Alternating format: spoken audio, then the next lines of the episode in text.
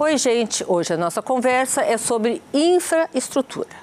Para tratar desse assunto, está conosco Sérgio Costa, presidente da Manco Vavin, no Brasil.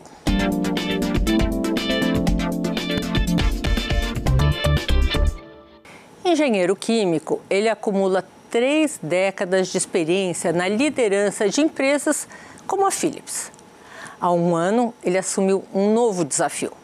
Numa das mais conhecidas empresas do segmento de construção e infraestrutura. Vamos falar agora com Sérgio Costa, presidente da Mamco Vaven no Brasil. Boa noite, Sérgio. Boa noite, Sônia. Prazer enorme estar aqui com você. Prazer é meu. Obrigada pelo tempo que você está dispondo. Obrigado você. Eu vou começar com uma pergunta simples. O que é a Mamco Vaven? A Manco Vavin é uma empresa brasileira tá. No negócio de fornecimento de produtos, soluções e serviços para o segmento de construção e infraestrutura. Acho que a marca Amanco é muito conhecida por muitos brasileiros, uma marca aí que produz e fornece tubos e conexões para o mercado brasileiro. Faz parte de uma empresa global chamada Orbia e nós estamos presentes com esse segmento de construção e infraestrutura muito fortemente na Europa, na América Latina, também mais recentemente na Ásia e nos Estados Unidos, e no Brasil com a nossa marca conhecida há mais de 10 anos, que é a Manco. A Mamco. E mais a Vavin foi acrescentado. Vavin é uma marca que foi incorporada nos últimos dois anos, porque é uma marca muito forte que veio para o grupo através. Também tubos. Também tubos e conexões, conexões, e soluções de gestão de água, é, líder no mercado europeu e foi adquirida pela Orbia é, alguns anos atrás, então incorporou ao grupo.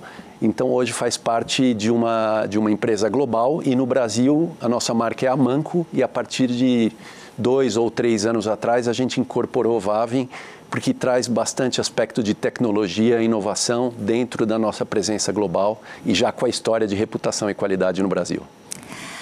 Ah, o que, que a Mamco Vavin hoje faz em termos, vamos começar com o ESG, que é tema aqui no nosso programa.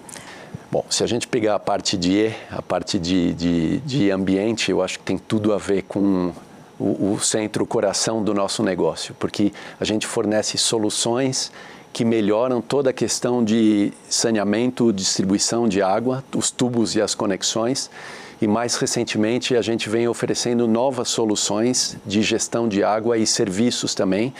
É, todos nós sabemos aí o, o déficit que existe no Brasil em termos de cobertura de distribuição de água potável e também da parte de saneamento, de, né? saneamento, de, de, de coleta triste, e, né? tratamento de esgoto. Existe uma oportunidade enorme e isso também é uma responsabilidade em termos de propósito, para a gente melhorar a vida ao redor do mundo. Aliás, esse é o propósito da empresa global, da Orbia, e no nosso negócio aqui, a Manco Vavin, a nossa responsabilidade é muito importante. Isso tem um impacto na vida das pessoas, no ambiente, no meio ambiente, e se a gente também falar do aspecto mais interno, a gente trabalha com os, no os nossos principais produtos são produtos de PVC. Exatamente. Que é um material totalmente reciclado. Ele é reciclável? É reciclável. Então a gente não tem, não tem perdas, por exemplo, nos nossos processos. Todo o material que não é, é aproveitado, ele é reciclado e reutilizado. Né?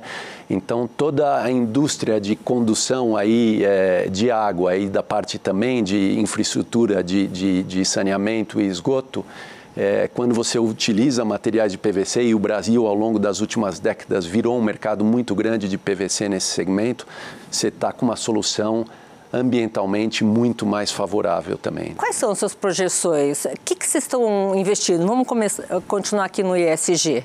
Tá bom. E como vocês estão investindo nesse sentido?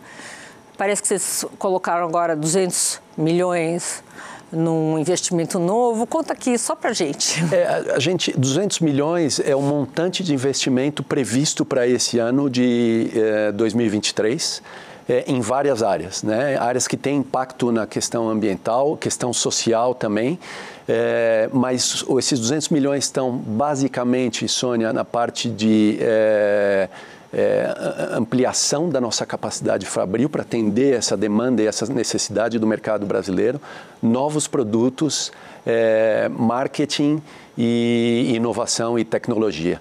Vocês, vocês, trabalham com que projeção para os próximos anos? Normalmente as empresas fazem projeção para cinco anos. É o caso da Mamcovaven? Não. A gente tem vários eh, horizontes de projeção. A gente tem, lógico, o nosso orçamento, o nosso budget para cada ano. A gente faz reuniões, eh, revisões do, dos nossos objetivos trimestralmente, mas sim a gente tem objetivos de longo prazo e eu te diria que os objetivos de longo prazo são os mais ambiciosos, né?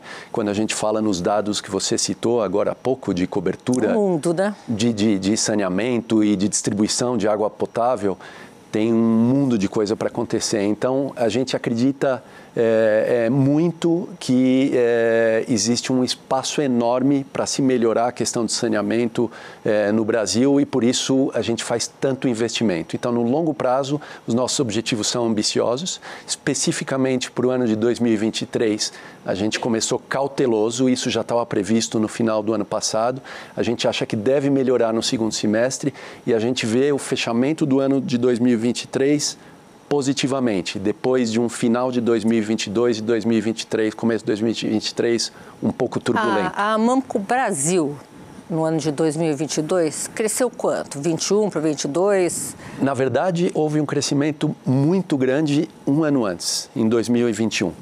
A pandemia veio aí para mudar todas as lógicas de negócio, né? Muitos negócios sofreram. Para o nosso negócio especificamente, foi uma oportunidade de crescimento. Né? O segmento de construção é, teve muito aquecido né? nesse, nesse momento de, de pandemia. Houve um incremento de preços também, porque teve um aumento de custo de matéria-prima. A gente estava falando aí de PVC, a resina de PVC é grande parte do custo de, dessa cadeia né, de, de, de negócio. Aumentou, Subiu muito? Aumentou custo, aumentou preço, teve que acontecer, mas tinha uma demanda muito forte de outro lado. Então foi tudo ao mesmo tempo. Depois é. que a pandemia passou, isso se, se então, acalmou ou não? 2021 teve o grande crescimento, eu te diria que mais de 50% de crescimento em relação ao ano anterior. E 2020, de preço de produção? De, de valor de venda, de negócio. Tá. Tá? De, então, tanto volume quanto preço, as duas coisas combinadas. 2022, que você me perguntou, foi um ano mais lateral. Estável. Mais estável. Em termos de volume, é, um muito pequeno crescimento, mas os preços começaram a recuar. Então, um pouco essa bolha de aumento de custo e de preço de pandemia em 2021 começou a recuar principalmente no segundo semestre de 2022. Então, foi um ano é, estável e agora a gente prevê para 2023 um leve crescimento.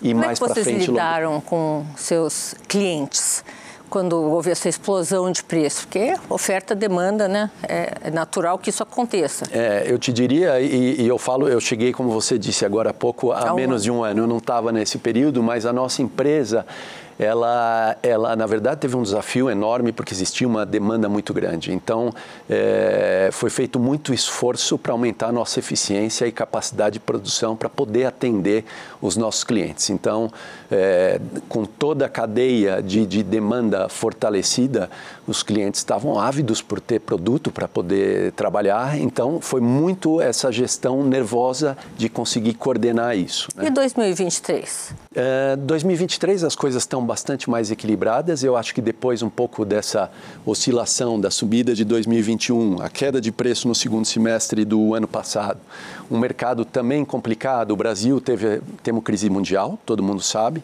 e o Brasil ainda transição política que deixa sempre um pouco mais de incerteza taxas de juros estão muito altas, que isso nunca é bom para o mercado de, de construção é, poupança diminuiu.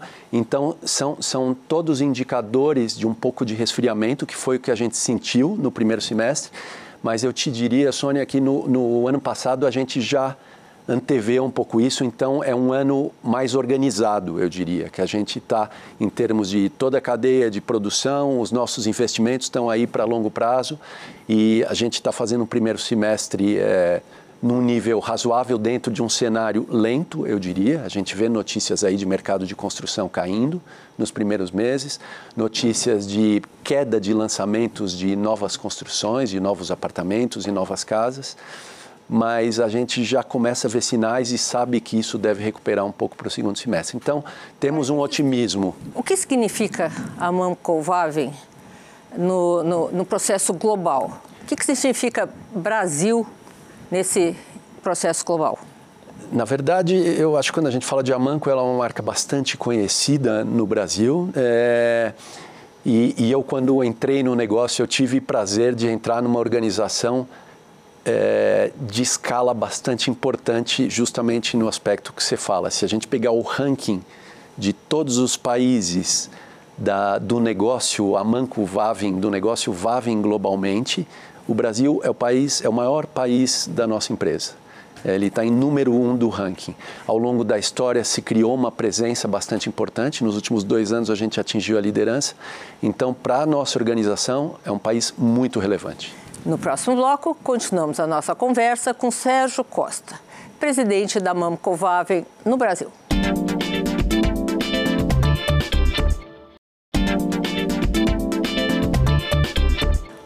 Voltamos com o nosso entrevistado, Sérgio Costa, presidente da Mamcovaven no Brasil. Sérgio, vamos falar um pouquinho sobre saneamento básico no Brasil? Como comentamos no outro bloco, o Brasil precisa urgentemente de saneamento por tudo quanto é lado, né? O que, que você acha desse marco regulatório do saneamento aqui? Está tendo uma discordância, empresa pública, empresa privada, só empresa privada, só empresa pública. Qual a sua opinião? Eu acho que existe muita discussão a respeito, como você fala, né? Às vezes é, isso é alvo de discussão política muito forte, mas da nossa perspectiva, Sônia, da perspectiva de negócio e de necessidade é, para o consumidor brasileiro de forma geral, a gente acredita que esse é um caminho sem volta, independente de algumas discussões políticas, principalmente em momentos... E urgente, né? E, e urgente, né? E principalmente em momentos de transição de governo, que se, é um tema que aparece muito. Mas se a gente olha o marco regulatório de alguns anos atrás, ele estabelece metas muito objetivas para 2033, para o nível de cobertura aí de água potável para as pessoas e de, de coleta e tratamento e disposição de esgoto para aumentar os índices dramaticamente. Mas isso não é uma coisa recente. Você não é uma acha... coisa de dois a três anos. Isso é em cima de uma legislação de 2007. Então está acima dos governos não tem a ver só com o governo atual, com o governo anterior. Em 2007, foi estabelecidas diretrizes aí de saneamento básico visando a universalização do acesso, tanto à água quanto ao tratamento de esgoto. Você está me dando uma boa notícia, então. Existe um projeto de Estado, né? É e não de governos. Exato. Né? Existe um processo a ser seguido aí, que é um projeto de Estado criado, enfim, iniciado em iniciado 2007, em 2007 e que vai seguir os seus trâmites. Vai Olha, seguir os seus trâmites. Essa é boa notícia. Ele pode ir um pouco mais para um lado ou para o outro, mas é inevitável, porque a necessidade existe, o investimento tem que existir e vai existir investimento. Hoje em dia você tem empresas públicas operando nisso, você tem empresas privadas e independente se existe uma aceleração existe ou não, um futuro. Nesse momento existe um futuro porque tanto as públicas quanto as privadas elas vão ter que investir e estão alocando o investimento para conseguir é, ir no caminho da universalização. E essa decisão de investimento aqui no Brasil é atrelada a essa visão de futuro e de crescimento com certeza, né? Com certeza, com objetivos muito claros, definidos na, na, no, no marco do saneamento.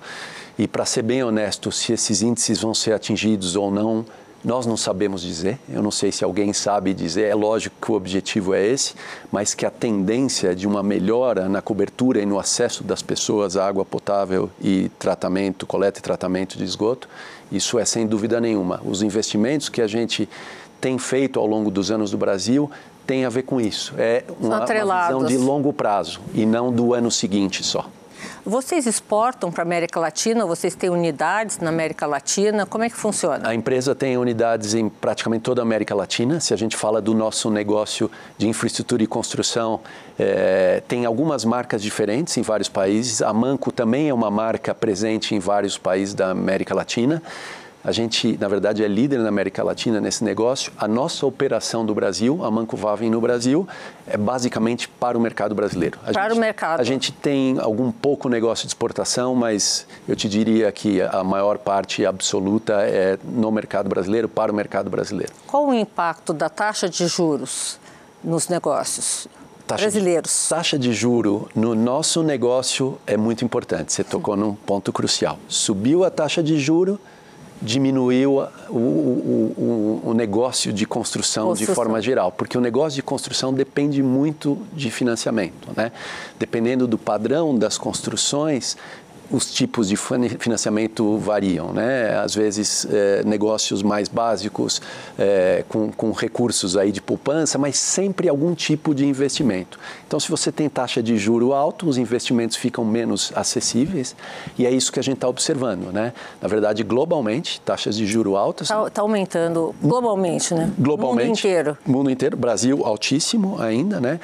É, mas eu acho que existe uma expectativa que comece a, a baixar isso, porque também é, é, é, não dá para frear a evolução desse negócio. Existe um déficit habitacional enorme. Gigante. A gente estava falando de infraestrutura, mas se você olhar o mundo predial, construção, apartamentos, casas, existe um déficit habitacional enorme. Então, sem dúvida nenhuma, todo o ecossistema político-econômico vai encontrar soluções para possibilitar o progresso e, e, e, e, tratar esse déficit habitacional que existe. Né? Qual a vantagem da Manco Brasil nesse aspecto global? É, você tocou um ponto perfeito. A gente é um, opera globalmente, é uma empresa global e a gente tem conversas internas onde a gente vê o quanto que os europeus se assustam com o nível de inflação. Que... Eu não tenho ideia do que fazer não, com ela. Não. É, eu não sou da nova geração, então eu, eu sou. eu da... também não. eu sou daquela geração que conhece a superinflação, né? É, então a gente já viu o que é isso. Eu acho que o Brasil já já está há muito tempo aí com uma inflação no nível mais controlado. O, os últimos dois anos foram complicados globalmente e, e Brasil não foi uma exceção mas eu acho que a gente sabe um pouco mais como navegar nesse ambiente. Na verdade, eu acredito que existe uma lei muito básica e que é a lei da oferta e procura. Oferta e procura. Perfeito, né? Então, os mercados eles funcionam melhor à medida que que essa equação está ajustada. A gente pode complicar, falar de indicadores, mas a lei básica da oferta e procura é uma verdade absoluta na nossa vida, no nosso negócio caseiro e para os negócios e tudo mais. E eu acho que isso assusta mais os europeus e os americanos porque eles não estão acostumados. Mas o mercado é competitivo. A gente não está sozinho no mercado, nem, nem em termos de competidores, quanto consumidor também, ele não aceita tudo de qualquer jeito. Né? O consumidor e os clientes, eles aceitam se fizer sentido. Né? Então a gente citou aqui movimentos de.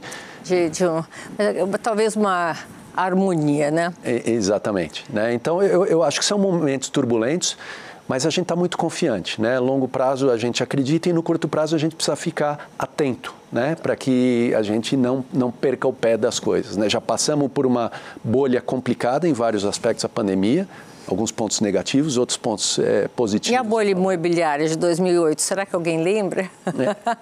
Então, a gente tem que estar preparado e atento para isso, porque também você movimentar um parque fabril, no nosso caso a gente tem cinco fábricas no Brasil, né? Você imagina que não é uma coisa da noite para o dia, né? Quando a gente fala em investimentos desse montante, é, você tem que ter os tais planos de cinco tem, anos, tem. porque o que você vai investir e implementar não vai te gerar o efeito imediatamente em meses, né? Então, precisa ficar atento a isso e antecipar um pouco o que vem pela frente. Eu vou te interromper mais uma vez e a gente volta já já. No próximo bloco tem mais Sérgio Costa, presidente da Mamcovaven no Brasil. Fique conosco.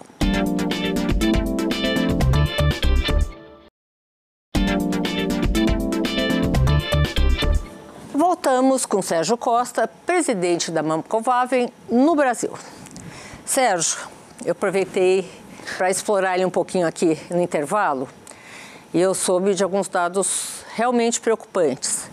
A perda de água no Brasil é de que tamanho? É grande. A gente estava conversando agora há pouco, né, Sônia, porque justo a gente começou a falar de soluções, não só do negócio de produtos, né? Não, como vocês estão investindo em soluções para Exato. brecar essa perda porque, de água. Porque muito do nosso investimento, além do nosso negócio tradicional aí de, de, de tubos e conexões, é trazer soluções para problemas críticos como, como esse, né? O que a gente estava conversando aqui, se você pega a distribuição é, de água num país grande, complexo, problemático como o Brasil, existem perdas através dessa infraestrutura de distribuição de água e que não são Isso. da ordem de poucos por cento, são da ordem, pode chegar a 20, 30 ou mais por cento de perda. Conforme a região, né? Conforme a região. Então, uma das soluções que a gente tem é justamente para oferecer um serviço com inteligência artificial você tem essas as companhias de água e de saneamento têm sensores através da rede deles de infraestrutura de distribuição de água.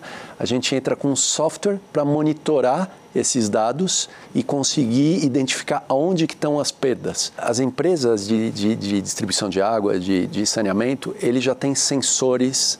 Já tem. Já. Eles... Há muitos anos.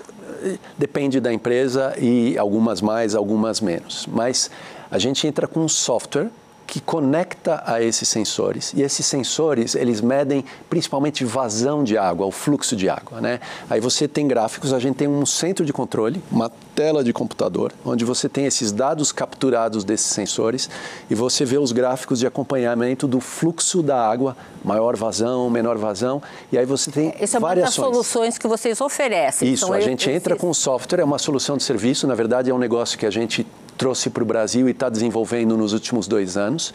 A gente fechou o primeiro contrato, é, eu acho que eu posso falar aqui, com a Sanepar, que é a empresa de tá. saneamento do, do Paraná, do Paraná, no, do Paraná no ano passado. É, então a gente entra com esse software que acopla a esses sensores. A gente tem uma central de controle que você vê a evolução do, do, da, das vazões e do fluxo da água e você com sistemas também de inteligência artificial você consegue identificar geografias como um Google Maps. Aí você vai lá no teu software e fala, aqui provavelmente eu tenho um vazamento.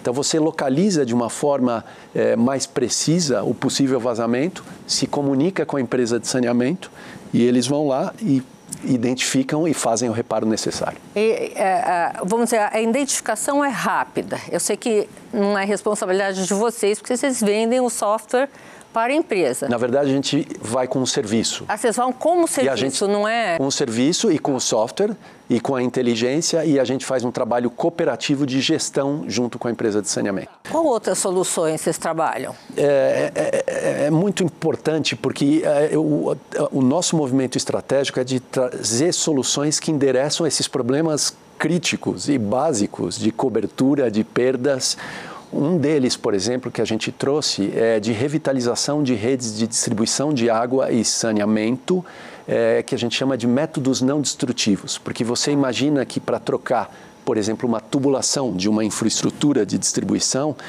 você tem que quebrar asfalto, as ruas e tudo mais. Então, esse método não destrutivo é como você conseguir fazer essa revitalização sem precisar interromper o fluxo das ruas sem precisar. Sem é, precisar quebrar o asfalto. Você, você, você um... quebra num, num, num, num ponto num específico. Ponto, e existe um método, e na verdade algumas tecnologias diferentes que a gente trouxe para o Brasil, que você faz a revitalização e coloca uma nova estrutura de. de, de... Curiosidade, eu não sou engenheira, não, gente, mas ah, ah, qual, qual a abrangência desse, desse sistema? Ah, assim, eu posso consertar problemas furando aqui, 2, 3, 4, 10 quilômetros de, de, de tubulação. Centenas de metros, alguns quilômetros. É lógico que é, ah, você vai precisar problema, ter algumas né? regiões, não é que você tenha cobertura só com interrompendo uma área, mas você não precisa quebrar ao longo de toda a infraestrutura. Tem mais alguma outra interessante assim? Na, na verdade, a gente busca trazer mais e mais soluções que endereçam os problemas críticos que afetam a, a, a população no que se refere à gestão de água. Né? Então, a gente sabe o quão é problemático, principalmente para um país como o Brasil, essa questão da gestão de água. Tem regiões que chovem em excesso, inundações, regiões que têm falta de água. Então, em muitos casos, você precisa fazer uma gestão mais eficiente da coleta da água da chuva, do armazenamento, do que você infiltra de água e até ter a oportunidade de reutilizar essa água. Né?